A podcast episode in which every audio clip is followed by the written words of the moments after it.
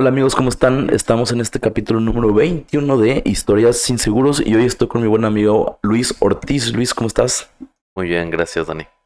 El día de hoy vamos a hablar sobre algo muy importante para nosotros como mexicanos, que es el tequila. Y este, y aquí nuestro amigo Luis va a platicar un poquito sobre cómo se involucró en este mundo y pues qué es lo que, lo que haces, a lo que te dedicas en este momento, ¿va?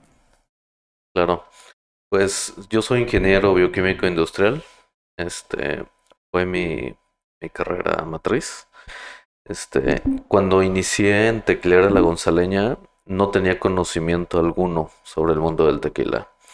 Tuve que ir a, a Jalisco, a la Universidad Autónoma de Guadalajara, que es en donde este, me especialicé en tequila. Este, ahí me convertí en técnico tequilero y aprendí todo esto del mundo del tequila y me empecé a involucrar más en la industria tequilera. Oye Luis, ¿y, qué tiene que ver el tema de, de, pues de lo que tuviste, eh, eh, digo, lo que estudiaste la bioquímica con el tequila? Digo, obviamente sé que es un líquido que tiene que ver con, con o sea, que la química tiene que ver con alimentos, pero ¿dónde hiciste como que ese match donde dijiste, sabes qué, eh, lo que estudié me llevó hacia este camino? Este, la bioquímica es más, este, está muy enfocada en los alimentos. Entonces ahí es en donde se entrelaza mucho la bioquímica con el tequila. El tequila es totalmente química, este, todos los parámetros que vemos en el área de tequila pues se entrelazan con la bioquímica y es ahí en donde se pudo entrelazar bien la carrera. Aparte, me imagino que el tema del alcohol es bastante importante, ¿no? O sea, que tiene muchísimo que ver independientemente de cómo influye el, resto de las de la composición que tiene el, pues la bebida. Exacto. Este, el, el, tequila es, pues, cuando lo estamos destilando, este, sale una concentración muy alta de alcohol.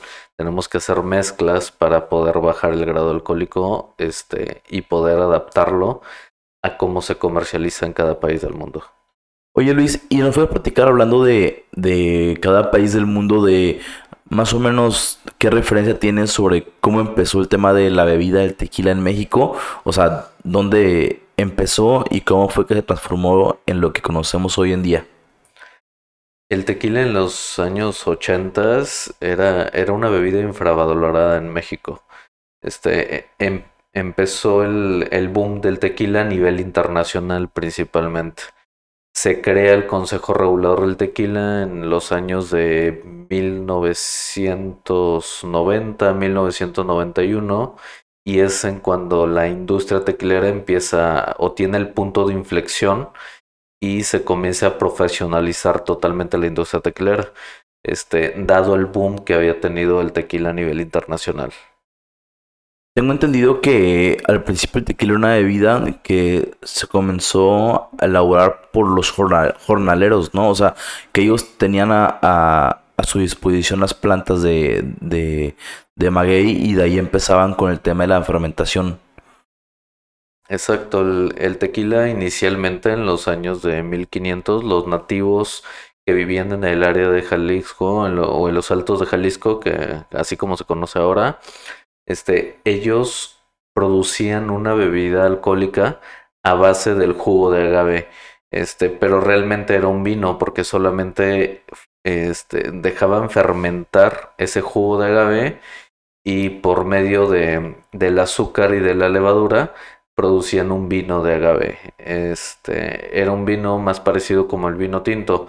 Llegan los conquistadores y este, se empiezan a traer la destilación a México y es cuando por primera vez ese vino este, se destila y ya no sale el tequila tal cual. Oye Luis, y parte de lo que tenemos ahorita sobre la mesa es precisamente que estás hablando sobre, sobre Jalisco, que todos sabemos que digamos que es la tierra natal del tequila. Y el tema es si estamos en Tamaulipas, ¿por qué es que tenemos nosotros una denominación de origen? ¿Cómo sucedió esto? La denominación de origen del tequila es la más importante del mundo, es la más definida del planeta. Entonces, la denominación de origen comprende todo lo que es Jalisco, el oeste de Michoacán, este de Nayarit, sur de Guanajuato y solamente 11 municipios de sur de Tamaulipas. Esa denominación de origen comenzó desde el año de 1977. Se empezó a pelear desde el año de 1972 por el fundador de la empresa tequilera, este, Tequilera La Gonzaleña SADCB, que es actualmente Chinaco. Este, se, se, empieza a pelear esa denominación de origen en 1972 y este, bastaron cinco años para que el gobierno mexicano le diera la denominación de origen a estos 11 municipios de Sur Tamaulipas. Por lo tanto, en 1977, por decreto presidencial, Tamaulipas entra dentro de la zona de, denominación de origen con estos 11 municipios de Sur Tamaulipas. Según tengo entendido, el, tema de, la denominación de origen, o bueno, de la, digamos que expansión de la producción del, del agave, es agave azul Weber, ¿verdad? Eh, Weber, se, se, dio porque no se daban abasto en, Jalisco, ¿no? Entonces empezaron a agarrar de donde dijiste, de Tamaulipas, Zacatecas, y que por eso fue que eventualmente dijeron de que, oye, pues si se produce, se produce mucho tequila de Jalisco y de estas dos partes también se vende como tequila tradicional jalisciense, fue por eso que se dio, ¿no? Ya había mucha saturación en las en los campos de, de Jalisco, donde era la denominación de origen, entonces es cuando Tamaulipas empieza a contemplar estos 11 municipios que tenían características muy similares a las de Jalisco. Oye Luis, y platícanos un poquito de, de primero, del proceso de, de producción. La producción del tequila es, recibimos el agave tequila Nauer variedad azul en la fábrica.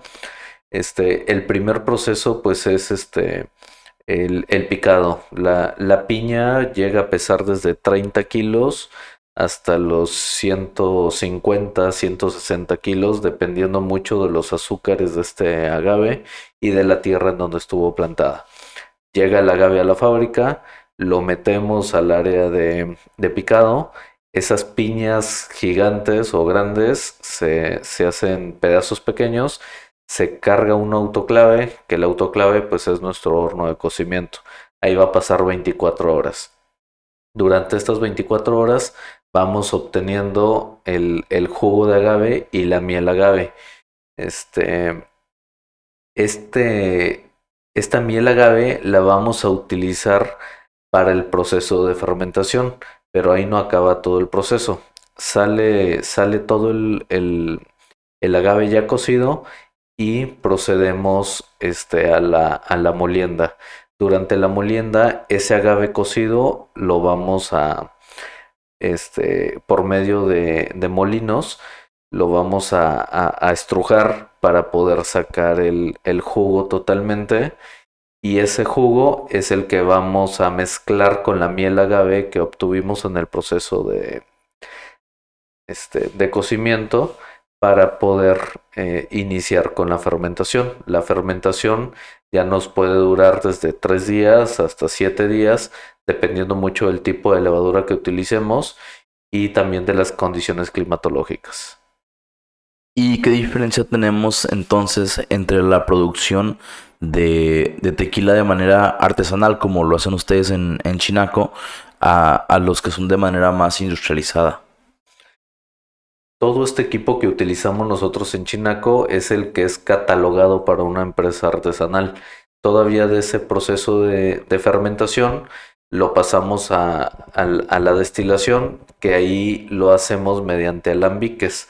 Nosotros contamos con dos alambiques en el cual hacemos nuestro destrozamiento y nuestra rectificación, que son los dos procesos de destilación para obtener el tequila. La diferencia entre una industria artesanal y una industrializada es que todo este equipo cambia. En una empresa totalmente industrializada, ya este, todo este equipo se reemplaza por, por una torre de destilación y por un difusor, que son equipos totalmente diferentes y que se enfocan en sacar este, el mayor porcentaje de eficiencia de este agave. ¿Cómo pudieras comparar o explicarnos entonces de manera sencilla el, el, tema de la calidad de, de, un tequila frente a otro, o sea, el artesanal contra el industrializado. El momento en que abres una botella de, de, de una marca de tequila industrializado contra una marca de tequila artesanal, la diferencia se nota desde el olfato. Vas a quitar el tapón. En una botella artesanal, lo primero que se te va a venir al olfato, pues es el, el, el olor y el sabor a, agave, ¿no? Este, esas notas aromáticas a dulce, agave cocido, a peras al horno. La diferencia, este, o hay mucha diferencia de cuando abres una botella este, y que lo primero que se te viene al olfato es puro alcohol. Este, o las notas alcohólicas es lo primero que vas a notar. Esa es la principal diferencia. Oye Luis, ¿han tenido alguna vez problemas con el tema de, del, de los vinos adulterados? Porque digo, ahorita en, en México es bastante común, en el mundo en general, que, que bueno, pues todo el tema de el antro, de las fiestas, de los lugares donde sirven bebidas, ahora sí que de manera constante. Eh, ¿Qué experiencia tienen con eso? Fíjate que en el mundo del tequila es muy raro que te pase eso. Este, te comentaba sobre el Consejo Regulador del Tequila, que es el organismo autónomo que está detrás de la industria tequilera, que se encarga de regular totalmente todos los procesos, las normativas, exportaciones. Entonces, el Consejo Regulador del Tequila tiene todo muy controlado en ese aspecto. Es muy raro que te encuentres una botella de tequila adulterada. Te puede suceder con otras bebidas alcohólicas, pero el tequila realmente este, es, rarísimo. No está exento, pero es muy difícil que, que suceda, porque hay verificadores del Consejo Regulador en todas las fábricas, este, hay verificadores de campo también checando el agave para que toda la cadena de producción sea totalmente limpia y pura. Y también hay verificadores del Consejo Regulador del Tequila que verifican todos los tequilas que se venden en Anaquel. Y en el tema de, Consejo Regulador como de denominación de origen, ¿con qué otros licores, digamos, pudiéramos comparar el, tequila y hasta dónde es el alcance del, del Consejo? Pues el Consejo Regulador es, para mí en lo personal, es un, eh, es un organismo autónomo que tiene mucho poder en la industria del alcohol, no solo en México, sino en el mundo. El Consejo Regulador pues viene siendo un, un organismo que es un ejemplo para muchos países en el mundo, para muchas bebidas alcohólicas y tiene presencia a nivel mundial. Hay oficinas eh, dispersas en varias partes del mundo, en varios países, y estas oficinas tienen verificadores del Consejo Regulador del Tequila totalmente mexicanos, y es gente muy profesional que se encarga de visitar este, cada uno de estos países en donde se encuentran para verificar la legitimidad del tequila a nivel mundial. O sea que tú puedes estar a lo mejor en, no sé, en Europa, en X país, y, y tú como, digamos, distribuidor de, de, de, tequila, que de repente llegue el consejo regulador y te haga una auditoría. Exacto. Sí, te los puedes encontrar en cualquier lugar, este, haciendo verificaciones o auditorías a empresas que distribuyen tequila en esos países. Y por decir en su caso, que son productores aquí mismo en México, ¿en qué momento o cómo es que te que influye el Consejo Regulador al momento de su proceso de, de producción? El Consejo Regulador del Tequila está presente en todo momento en la industria tequilera. Como te comentaba, están presentes desde el campo, desde que se gima el agave, desde que el agave llega a la industria tequilera o a las empresas tequileras está presente durante nuestro proceso de producción, durante nuestro envasado, durante nuestros, nuestras exportaciones, nuestras maduraciones, nuestras liberaciones de maduración. Este, nos hacen análisis del producto continuamente y por lote para saber que los lotes cumplen con la norma oficial mexicana y que no son dañinos para, para, para el cuerpo humano.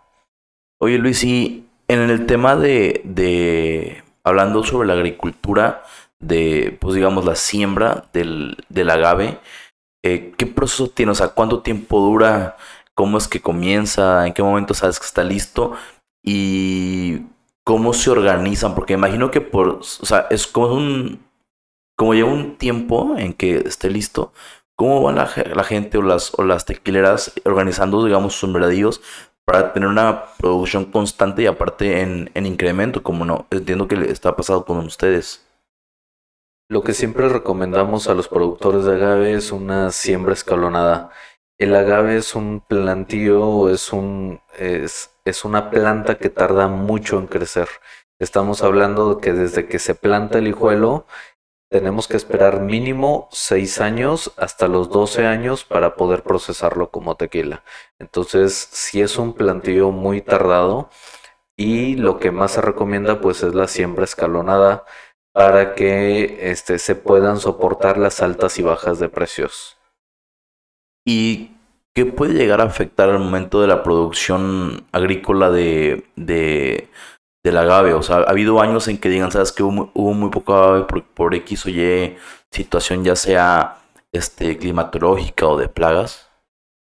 Este, pues la principal plaga que afecta al, al, al agave este, son los gusanos este, como el picudo y hay otras plagas que lo afectan que relativamente están controladas o se trata de que este, en, los, en los plantíos haya hormonas para que estos, estos gusanos no lleguen directamente a la planta. Entonces, se trata de controlar, este, también es un, es, eh, es una planta muy noble en el aspecto de que ocupa, eh, ocupa poca agua. Este, la plaga pues es más controlable que en otros que en otras siembras. Este, aquí lo único es el tiempo de espera, que son, como te digo, mínimo seis años. Y también el productor tiene que acatar todas las normas que dicta el Consejo Regulador del Tequila para que nos pueda vender a nosotros como productores de tequila. Y por decir, en su caso, ¿qué, ¿en qué te fijas o, qué, cuáles son tus requisitos para tú poder comprar un, pues digamos, un lote, un sembrandillo, un, una cosecha de agave? Principalmente el, productor tiene que estar certificado ante el Consejo Regulador del Tequila. ¿Qué es esto? Tiene que contar con un ID de productor y un ID de plantación. Nosotros ocupamos esta información para subirla al Consejo Regulador del Tequila el, el, productor nos tiene que dar una guía a nosotros de que el agave está certificado y ese, e, e, esa guía se carga o nosotros la cargamos a nuestro sistema del Consejo Regulador del Tequila y ellos están presentes durante la jima y la entrega del agave. O sea, no hay forma de que se meta agave fuera de la denominación de origen. Este, partiendo de aquí, pues es una bebida totalmente protegida y y pues somos un ejemplo o la industria tequilera es un ejemplo este, a nivel mundial en cuanto a, a control y regulación. O sea que hablando de temas de trazabilidad, o sea, tú te encuentras una botella de cualquier parte del mundo y te la llevas al consejo y puedes investigar hasta de dónde fue producida, cuándo, quién fue el productor. Con el número de lote tenemos la trazabilidad completa. Sabes cuándo se destiló, cuándo se maduró, sabes de dónde vino el agave, eh, cuántos años tenía el agave, sabes absolutamente todo. Es el acta de nacimiento de, la, del tequila. Y por decir, comparando ahorita ya a nivel, digamos, más general, eh, el tequila con otros, con otros licores, ¿qué posición, qué lugar le darías tú? al tequila en comparación con otras bebidas conocidas como, no sé, el whisky, como el ron, o sea, más o menos, eh, ¿cuál es el panorama que hay entre competencia de diferentes productos? Evaluación y en denominación de origen a la champaña. La champaña es la única que cuenta con denominación de origen no tan definida y no tan protegida como la del tequila, pero sí cuenta con una denominación de origen y la evaluación de la champaña pues también es alta, pero el tequila pues está en un nivel muy superior a la champaña, tanto en ventas a nivel mundial como en evaluación a nivel mundial y pues tomando en cuenta la denominación de origen del tequila, pues es la denominación de origen más definida y más protegida del mundo. Entonces, podemos hablar de licores como por decir whisky, que yo puedo poder proceder, comprar una granja en la India o en China y ponerme a producir este tipo de licores. Exacto, esa es la diferencia. El whisky no tiene denominación de origen, lo puedes producir en cualquier parte del mundo, al igual que el vino tinto. Este, la cerveza también se producen en cualquier parte del mundo y pues no tienen una denominación de origen, no cuentan con un organismo certificador más que los, los gobiernos de los países en donde se produce y pues esa es una diferencia abismal respecto a, a nuestra bebida que es el tequila.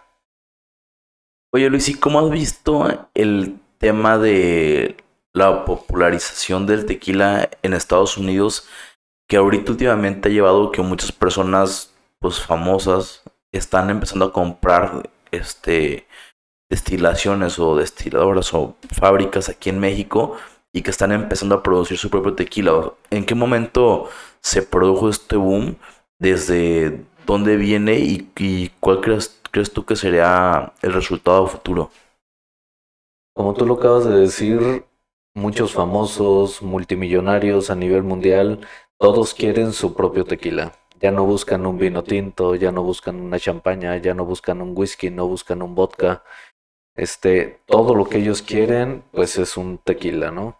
El tequila, y pues gracias a la popularización que tiene el tequila a nivel mundial. El tequila es la bebida alcohólica más vendida del mundo, es la que cuenta con la denominación de origen, como te comentaba, la más protegida del mundo, y pues cuenta también con el Consejo Regulador del Tequila, que es el que le da todo este, todo este respaldo a nivel mundial. Entonces, esto hace al tequila único en, el planeta y pues esto hace que todas estas, estas personalidades quieran tener su propia marca de tequila. Cambiando un poquito de tema, yéndonos hacia el tema de el consumo y la producción, por decir, personalmente, a mí los tequilas que me gustan son los blancos, pero ¿nos puedes platicar un poquito más de las categorías que tienen los tequilas? Claro, este, eh, estas se dividen por clases. Tenemos el tequila blanco, tenemos el tequila reposado, añejo, extrañejo y también están los tequilas este, añejos cristalinos, ¿no? O reposados cristalinos. Eh, un tequila blanco es un tequila que se destila solamente, se le agrega el agua de, dilución para bajarlo el grado alcohólico en el que se va a comercializar y eso es todo. Es el tequila blanco, que es el que es más recomendado pues para bebidas preparadas, ¿no? Luego tenemos un tequila reposado, el tequila reposado este, pasa según la norma oficial mexicana dos meses en barricas este, madurándose y luego tenemos el tequila añejo, que ese ya pasa desde un año hasta un año ocho meses en barricas. Este, según la norma oficial mexicana, con un año ya se cataloga añejo. Y tenemos también el tequila extrañejo, que se pasa tres años, según la norma oficial mexicana, en barricas de roble.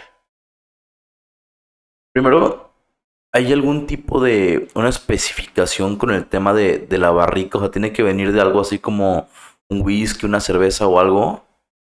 Pues hay varios tipos de barrica. Este es el, el, más común, este, o el más utilizado es el roble, pero también se puede utilizar barrica de bourbon, este, o roble americano. El roble que nosotros utilizamos eh, específicamente en Chinaco es roble europeo y este roble viene del Mediterráneo. Es el que se cataloga por darle las mejores condiciones organolépticas al producto. ¿Qué son condiciones organolépticas? son condiciones de sabor, olor, textura, son todas estas cosas que definen un perfil de, del tequila que produce cierta marca. ¿Y cuál es tu opinión de el fenómeno ahorita del tequila cristalino, que la verdad se popularizó bastante. Si tú pruebas un tequila de la marca que tú sea, que tú quieras, cristalino, contra uno normal, ya sea en blanco o añejo en reposado, es, yo creo que es algo bastante suave, pero que sigue teniendo bastante sabor a, tequila. Eh, ¿De dónde viene esto y qué es específicamente? Este proceso de los añejos cristalinos, con ayuda de filtros prensa con placas de celulosa, les quitamos y también por medio de presión controlada y de velocidad controlada, le quitamos solamente ese pigmento de color que le dejó la madera. Pero aquí el secreto está solamente en quitarle el pigmento de color o quitarle la pigmentación ámbar sin que pierda las cualidades que ya le dejó la madera, que fueron esas notas aromáticas a, madera o, o, depende de la madera en donde estuvo, este, las tonas, los, las notas a vainilla, chocolate, este, y también esa textura que le dejó la madera eso no se lo podemos quitar. Entonces, por medio de este proceso que tiene que ser muy cuidadoso, le vamos a quitar solamente la pigmentación del color. Ya depende de cada marca de tequila, este, el cómo controlen ese proceso es el sabor del tequila cristalino que vas a probar. Entonces al final es un tequila añejo pero sin color. Exacto. El secreto está solamente en quitar esa pigmentación de color sin dañar lo demás que le aportó la barrica a ese tequila. Ok, y hablando, me comentabas hace rato que querías comentar un poquito del tema de los maridajes. O sea, ¿qué, qué es esto y, y, por qué lo consideras importante? Eh, es importante para saber cómo te lo vas a tomar, ¿no? El tequila blanco eh, va más con los mariscos.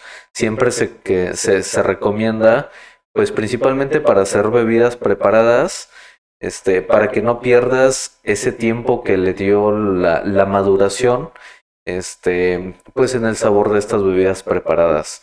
Y también se combina muy bien con los mariscos. El tequila blanco es especial para mariscos. Luego viene el tequila reposado, que ese se recomienda más con carnes si vas a, comer carne o, este, o para hacer algún corte y que lo quieras humear con el tequila, se recomienda el tequila reposado.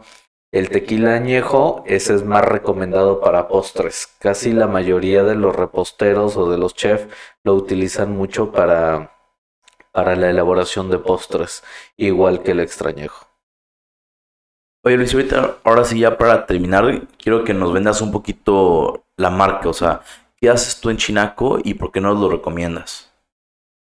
Pues mira, Tequila Chinaco es una marca que ya tiene 50 años. Somos dentro de la industria tequilera de las empresas más antiguas de, México y el año pasado cumplimos 50 años de fundación. Somos la única empresa tequilera aquí en Tamaulipas y pues la región geográfica nos da un o le da al tequila un sabor o un perfil muy diferente a los tequilas producidos en Jalisco. Eso pues le da un valor agregado a nuestro producto. Además que nuestro producto pues es muy reconocido a nivel mundial, principalmente en Estados Unidos y en Europa, que son los lugares en donde más lo vendemos. Actualmente llegamos prácticamente a casi todo el mundo, haciendo exportaciones directas a Estados Unidos, a Canadá, llegamos a toda Europa y a Japón directamente. Perfecto, Luis, pues muchísimas gracias, te agradezco muchísimo por tu tiempo y pues bueno, el día de hoy hemos aprendido muchísimo de tequila, muchísimo de chinaco y pues bueno, espero este, podamos seguir practicando este, este tema en el futuro. Muchísimas gracias. Gracias a ti, Ani, por la invitación.